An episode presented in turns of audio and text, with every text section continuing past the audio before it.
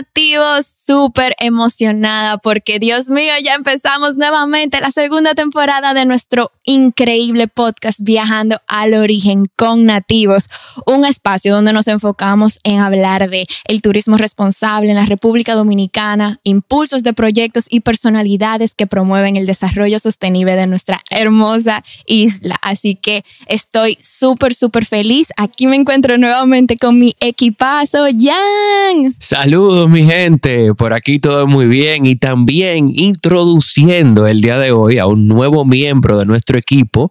es un amigo cercano, es una persona que viene a traernos ideas frescas, conocimientos, un poquito de literatura y poesía, porque el señor es poeta. Y por supuesto la chercha de siempre, mi querido Nicolás Vera, bienvenido manito. Gracias amigos, feliz de estar aquí, esperanzado siempre. Ustedes saben a los que no me conocen, mi nombre es Nicolás, apasionado de la vida y de la vida misma, eh, dispuesto a, a, crear la realidad que solo se crea inventándola con, con ese tono de fondo poético y literario que todos necesitamos en nuestro día a día. Eh, apasionado también de la naturaleza y feliz de estar aquí compartiendo con ustedes. Activo. Oh my God, qué chulo. Ay, qué emoción, Nico, de tenerte por aquí. Y como siempre, su servidora Michelle. Estoy súper, súper feliz porque en este inicio de esta nueva temporada, pues vamos a estar hablando de muchos temas muy relevantes para nosotros en el tema de turismo y sostenibilidad. Y qué mejor forma de empezar este, esta segunda temporada que iniciando la Semana Mundial de los Océanos.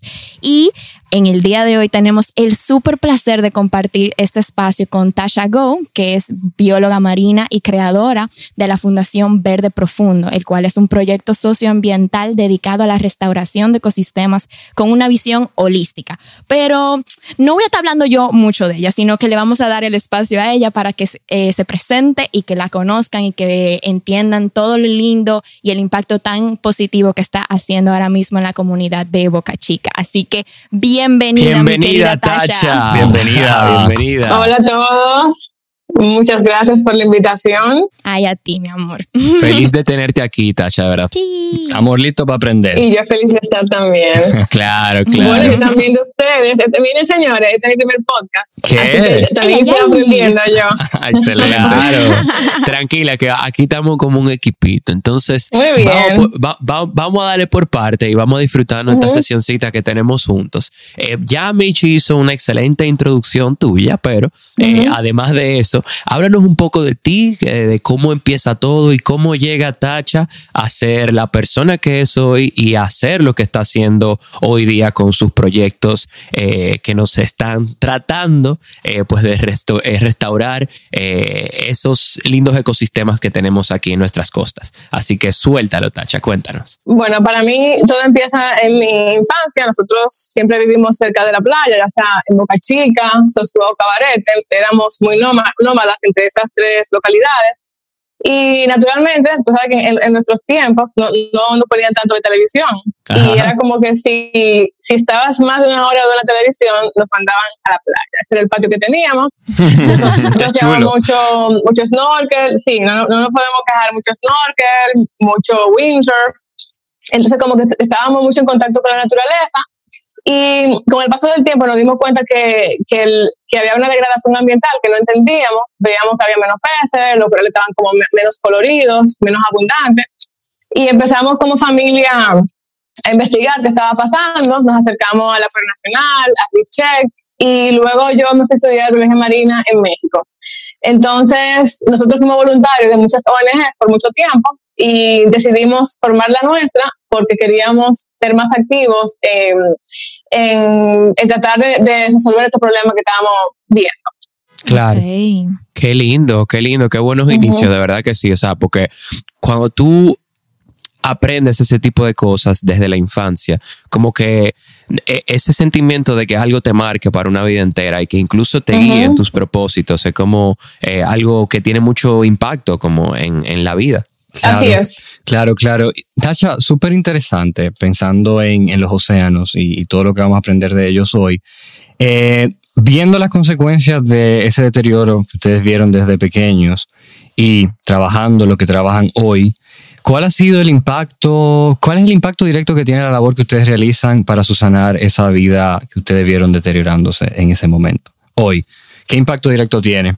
Bueno, nosotros lo que, lo que hemos visto con, la, con el, nuestros proyectos es que estamos muy enfocados en la, en la creación de hábitat. Por ejemplo, sembramos manglares, también tenemos un proyecto de restauración coralina y, también protegemos mucho el pasto marino. Nosotros hicimos un pequeño piloto en, un área como de 300 metros cuadrados donde plantamos manglar, dejamos crecer el pasto marino y pusimos los corales y nos dimos cuenta que inmediatamente mm, creamos esos pequeños microhábitats, de una vez las especies que viven en cada, en cada área empezaron a habitarlo. Por ejemplo, los peces recifales y juveniles y casi adultos están donde están los corales en el área donde están los pastos marinos y el, y el manglar, vemos que están los peces más juveniles. O sea, que la naturaleza es muy sabia. Entonces, lo que estamos viendo es eso, que cuando tú cuidas la naturaleza, ella responde y se sana sola.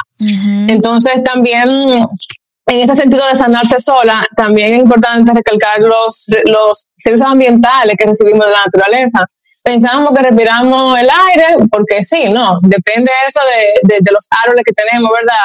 De, los bosques, del mar. Claro. Y en nuestro caso, de oxígeno. exactamente. Entonces, en nuestro caso, aparte de la, de la generación de hábitat, también restauramos la playa que nos queda enfrente de la fundación.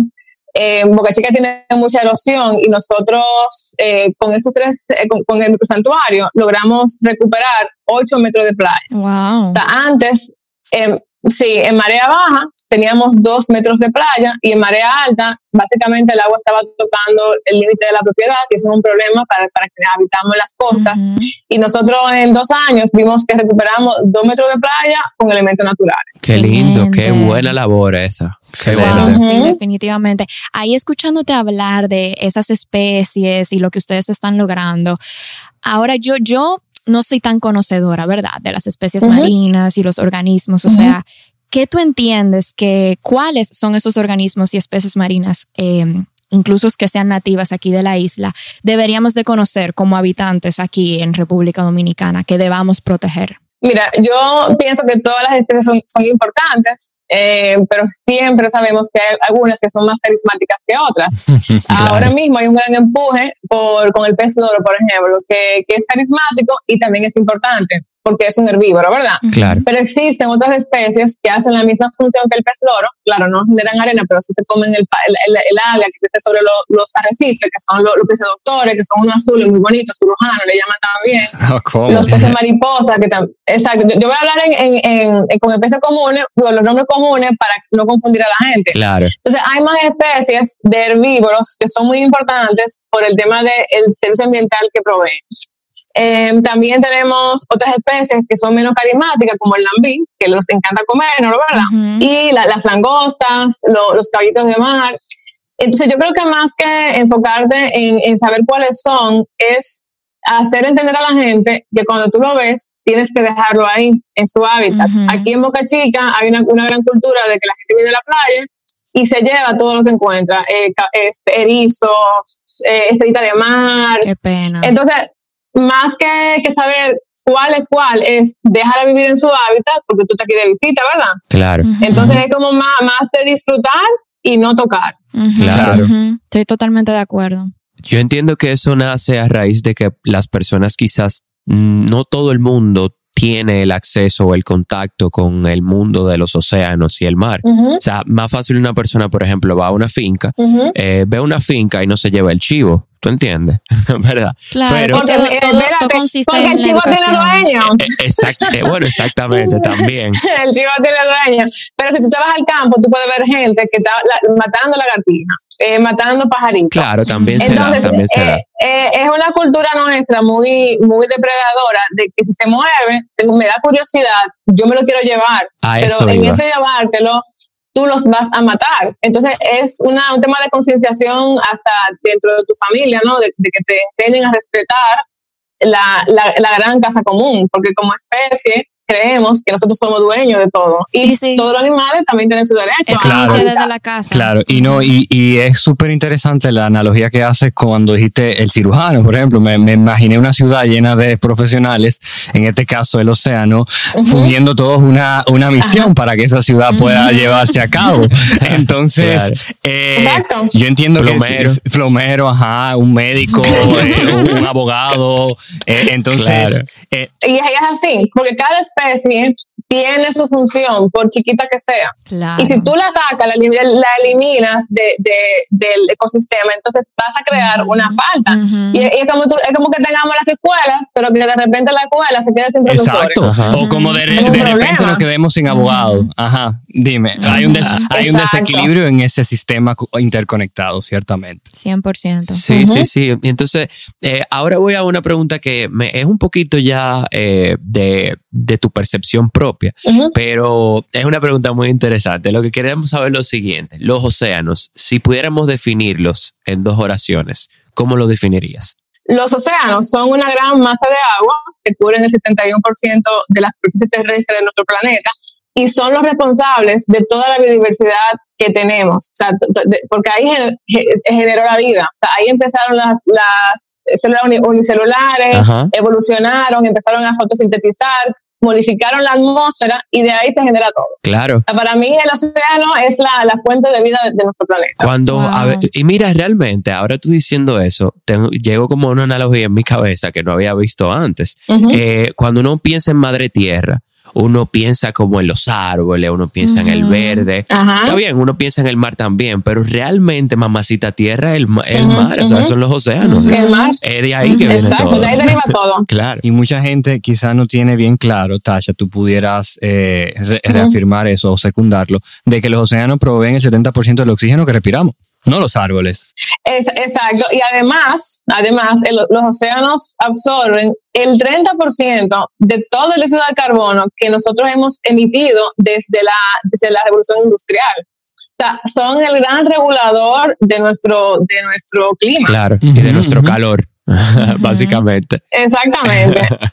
Entonces, nosotros, nuestra cultura, nuestro país vive muy de espaldas al mar, sin, sin, sin, saber como isleños de que nosotros sea, 100% dependemos del mar. Exacto. Y, es así. Y mira, Tacha, eh, en esta semana del océano, ¿Cómo ves la situación actual para la vida de los organismos que viven en ellos? Porque como precedente, nosotros como investigadores amateurs de este proceso, hemos visto de cerca el blanqueamiento de los corales, por ejemplo. Hemos visto, la, hemos visto la comunidad científica hablar de la intensidad atmosférica que puede ocasionar un calentamiento progresivo en las aguas oceánicas. Entonces, ¿cómo tú ves la situación actual para la vida de los organismos que viven en los océanos? Pues difícil, porque justamente el calentamiento global está creando está, creando cambios muy drásticos que no está dando tiempo a las especies a adaptarse. ¿A qué yo me refiero con esto? A que las especies marinas son muy susceptibles a los cambios de temperatura. O sea, si el agua se pone muy fría o demasiado caliente muy rápido, ellos no pueden sintetizar ciertas proteínas, o sea, no pueden, no pueden funcionar correctamente. Entonces, si esto sigue así, lamentablemente vamos a continuar perdiendo especies eso no quiere decir que, va a ser el fin del mundo, para eso está la selección natural. Las especies que, que no aguanten ese cambio drástico, pues van a desaparecer y van a predominar otras. Entonces, yo, pienso que, o sea, no lo quiero minimizar, porque sí es un problema serio, eh, pero pienso que son como los wake-up calls que como humanidad estamos recibiendo, de que, qué cambios en tu vida tú puedes hacer, aunque sean pequeños, para, para tener un menor impacto en tu paso por el planeta. Correcto. Entonces, eh, gracias al, al, a la preocupación de los científicos de, y de ONGs que están empujando investigaciones para, para que seamos más eficientes con el uso de la energía, de la cantidad de contaminación que generamos, este, vamos a ver qué soluciones tenemos para dejarle algo a las futuras generaciones, porque ese es el tema, o sea, ¿qué le estamos dejando a los que vienen atrás de nosotros? Exactamente, exactamente. La verdad es que la situación para mí es bastante triste y siento que hace falta mucha concientización. Y justamente eso estamos tratando de hacer con el podcast y el proyecto Nativos per se. Y a eso viene mi, mi próxima pregunta, Tasha. Viendo la situación actual y cómo, cómo el planeta y el mar está el océano está eh, respondiendo a la situación. ¿qué acciones y consejos tú entiendes que la población puede tomar en consideración eh, para favorecerle al, al océano y que siga se me olvidó la palabra en, español, pero striving, como que de verdad sanar y, volver a, a, lo que debería de ser o por lo menos mejorar para que esa futura generación nuestra pues la pueda disfrutar igual. Claro que sí. Mira, la gente, mucha gente piensa que para tú proteger el planeta, tú tienes que vivir en un monte o tienes que vivir en la playa. O sea, cuidar el planeta lo podemos hacer desde, cualquier lugar, desde una torre corporativa y de un ventorrillo que, que, que vende sus productos sin funda plástica. Entonces, es simplemente como que tener, eh, hacer elecciones diarias de qué productos tú consumes, por ejemplo. O sea, si es necesario realmente que cuando tú vayas a hacer tu próximo coro en tu casa, tú compres eh, una funda de plato de foam, la, la fundita de, de los vasos, y todo desechable. O sea, tú puedes tener un kit de tus fiestas, ¿verdad? reutilizable. Que todo lo con tu familia o con tus amigos, tú lleves ese kit. La gente va a pelear un poquito al principio, pero al fin y al cabo, después, eso como que se va creando ese hábito. El tema también del uso de la energía que tenemos en, nuestra casa, en los negocios, apaga lo que tú no usas. O sea, no hay necesidad de dejar un abanico prendido en una habitación si tú no lo estás usando, por ejemplo, el aire. O sea, son pequeñas acciones que si ustedes buscan en internet, eh, cinco acciones, diez acciones para cuidar el, planeta, ustedes van a encontrar cosas que son básicas y que ustedes pueden hacer en su casa. Que aunque ustedes piensen que no, sí tiene un efecto a largo plazo. Porque acuérdense, también que estamos ahora en la época en la que todos tenemos que ser agentes de cambio. O sea, yo estoy hablando aquí hoy, pero quién sabe, y con ustedes, quién sabe qué ideas eh, se genere esta conversación en, en sus oyentes y, motiven a otras personas a tener pequeñas acciones ecoamigables. Claro. Correcto. Es así, excelente. Creo que sí, que esas, esa, eso pudiera em, ayudar a, o por lo menos dejar de afectar. Porque hay muchas veces, muchas veces pensamos que tenemos que ayudar, pero simplemente con tú encargarte de ti y tú dejar de dejar huellas, ya basta.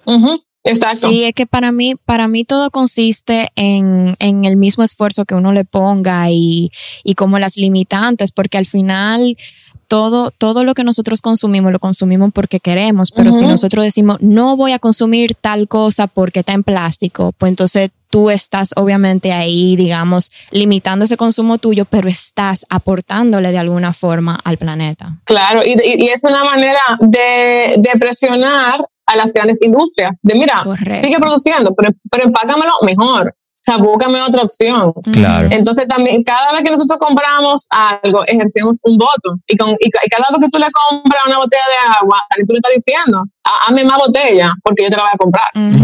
Claro. Y, y, Tacha, una preguntita. Yo entiendo eh, que tú obviamente er, eres la creadora de la Fundación Verde Profundo, ¿verdad? Entonces yo entiendo que ustedes hacen muchas actividades eh, de trabajo socioambiental.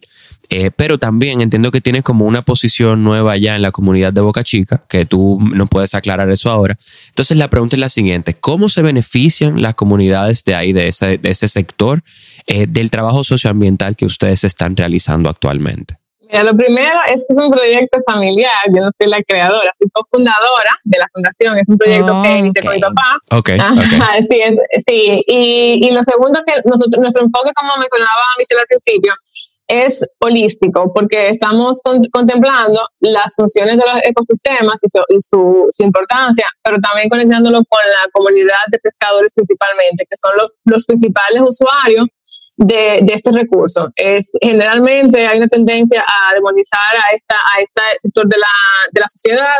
En nuestra opinión, los pescadores son la, la base para que esto funcione. Sin ellos no se puede hacer nada entonces, lo que hacemos nosotros es, bueno, desde, antes de crear la fundación, hablamos muchísimo con ellos, nos reuníamos mucho para intercambiar ideas de cómo ellos percibían lo que estaba pasando. Y al punto que ya hemos empleado a varios de ellos como técnicos de campo eh, tenemos un acuerdo con el Codopesca eh, que incluye a la Asociación de Pescadores de, de Andrés Bocachica como confirmantes. Entonces, la, nuestro impacto es en educación ambiental, de que ellos entiendan más lo que, lo que está pasando, aunque yo le voy a decir algo, los pescadores tienen un, un conocimiento empírico que dicen quítate. Entonces, ha sido una experiencia de aprendizaje de dos días, porque nosotros también estamos entendiendo mucho proceso biológico que tú lo lees en el libro, pero a la hora, hasta que te lo explica un pescador en sus propias palabras, que tú dices, ah, pero mira, eso es lo que está pasando. Entonces, Más que nada es eso, o sea, ese intercambio entre comunidad, fundación y, bueno, trabajando juntos en el, para concentrar a nuestra comunidad, porque ellos, algunos de ellos también se han vuelto, vuelto voceros del proyecto. Claro. Wow, qué lindo. Sí, porque los pescadores evidencian eh, y tú vienes con el conocimiento, es como que un match perfecto, ¿verdad? Claro. Claro, pero también esos pescadores eh, son, vienen de generaciones de pescadores y ellos cuentan lo que sus, sus, eh, abuelos, Ajá, y abuelos. Exacto, sus padres, sus abuelos, y tú te quedas con la boca abierta de wow, esto era boca, así era boca chicana. o sea, estamos aprendiendo mucho de, de, esa historia que tiene mucho valor y que muchas veces se, se pierde en el tiempo porque nadie la, la, conoce. Es así. Claro, es, de alguna forma patrimonio cultural de esa comunidad. Válgase el valor de que tiene eso. Y hablando de las, esas historias que, de esos locales, como última pregunta, Tasha, porque la conversación está bastante interesante, pero hay que concluir. Eh, nosotros nos quisiéramos escuchar, a propósito de la última, de la última pregunta o la pregunta pasada, alguna anécdota que tú tengas con la comunidad. Tú sabes que este proceso de viajar, la naturaleza, nos sorprende por lo diminuto que nos sentimos y esa admiración por la inteligencia, como tú mencionabas al principio de esta conversación que tienen, y el amor a, la subsistencia de eso, porque sabemos que dependemos de eso. Y cuando tú lo mezclas todo eso a la calidad humana y a esa conexión que, que tú puedes llegar a tener con, con personas del, del lugar que tú visitas, eh, se crean grandes historias. Entonces, como, como, ya sea como resultado de este proceso o como, o como el día a día, ¿qué anécdota se te queda a ti en tu corazón grabada de, de convivir con ellos? Bueno, hay una muy reciente con un niño que se llama Oliver, de aquí de la comunidad, es un niño desprivilegiado, de esos que están aburridos y vienen a la playa a entretenerse, arrasando con todo lo que encuentran en el camino. Y un día yo me lo encontré en el único santuario con una estrellita, los caracoles, y ya empiezo a explicarle el por qué, mira, él vive aquí, él está en su casa, pero ustedes se pueden imaginar que un año que se en escuela, lo difícil que para un niño eh, enfocarse en, que te quieran explicar algo. Eh, el caso es que me tocó mucho hablar con él y mucho vocear, para, porque también yo no soy maestra, yo soy bióloga.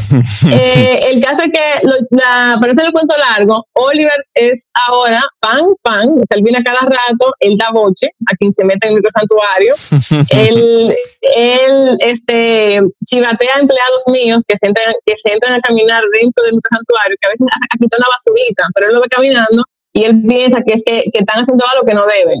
Entonces, Oliver es un, es un niño de la comunidad que este caso tiene 12 años, que ya yo tengo actividades como voluntario y él llega y se pega. Pero es como parte de, del staff y eso pueden verlo en los stories de la fundación. Yo tengo una, hay, hay, un pequeño story en el lado de educación ambiental y ahí me, van a escuchar voceándole a mi amigo Oliver y se van a reír conmigo. Entonces, eh, ya el niño es parte del proyecto, tenemos como dos meses conviviendo con él y ya eso se, ha dado orgánico. Y eso, y eso es justo lo que queremos. Claro. Que la comunidad se involucre orgánicamente y que sea dueño del proyecto, porque en realidad es para la comunidad. Claro, claro, qué lindo. Tú, esas son las buenas noticias que, nos gustan escuchar de, proyectos como el tuyo. Y bueno, de todos los proyectos, incluso como nativos que estamos tratando de, de que las cosas se hagan un poquito mejor, ¿verdad? Se puede, señor. O sea, mire, ustedes son un ejemplo perfecto. Tienen una iniciativa que contempla a la comunidad, al medio ambiente. Ah, por cierto, ustedes también son holísticos como Verde Profundo. Claro. Entonces, eh, yo aún, no he tenido la oportunidad de viajar con ustedes, pero sí, sí me ha tocado escucharlos en otras ocasiones y de verdad que es el tipo de turismo que tenemos que impulsar, el tipo de proyectos. Y bueno, o sea, tenemos que seguir para adelante nosotros, los, la nueva generación y, y los jóvenes como ustedes que tienen emprendimientos tan importantes. Claro que sí, qué linda, Tasha. Gracias. gracias, Tasha, por eso, de verdad. que sí. gracias. Y gracias por tu tiempo. La verdad que ha sido una sesión muy, muy bonita, un episodio hermoso. Qué mejor forma de empezar esta segunda temporada. Resumiendo un poco algunas cosas de las que hablamos. Primero, eh, conocimos a Tasha, conocimos un poquito de lo que es la Fundación Verde Profundo, que es cofundadora de ella y todo lo que está haciendo, el impacto que está teniendo y todas las acciones que está realizando. Hablamos un poquito también de las especies locales, esas especies marinas que debemos conocer y respetar y amar eh, principalmente. Conversamos un poquito sobre el océano. Tasha dio una descripción hermosa sobre lo que es el océano para ella. Y más que nada, viendo la situación actual eh, que estamos enfrentando, pues qué acciones podemos tener como población eh, desde nuestra casa, desde nuestra oficina, cómo podemos nosotros eh, tomar acciones favorables hacia nuestro planeta y hacia la preservación de los océanos. Así que muchísimas gracias, Tasha, nuevamente por tu tiempo por todo lo que estás haciendo con la fundación. De verdad que, que veo esto a largo plazo como un proyecto hermoso y, y, muy importante principalmente. Así que de verdad, muchísimas gracias. Claro que sí. A ustedes, por tu tiempo también. Y no se pueden perder el próximo episodio donde tendremos a Milka Hernández y vamos a estar hablando de lo que es el turismo interno y lo que es la pasión por la República Dominicana. Así que no se lo pueden perder el próximo miércoles. Claro que sí, mi gente. Y no se olviden de seguirnos en las redes sociales, visiten nuestro blog y por favor escríbanos para saber qué quieren escuchar en nuestros episodios, qué pudiéramos hacer mejor, eh, si tienen algún comentario, por ejemplo, del episodio de hoy. Y no se pierdan nuestros episodios de la pasada temporada y los que vienen en esta que van a estar buenísimos saliendo todos los miércoles. Así que, mi gente, continúen viajando al origen.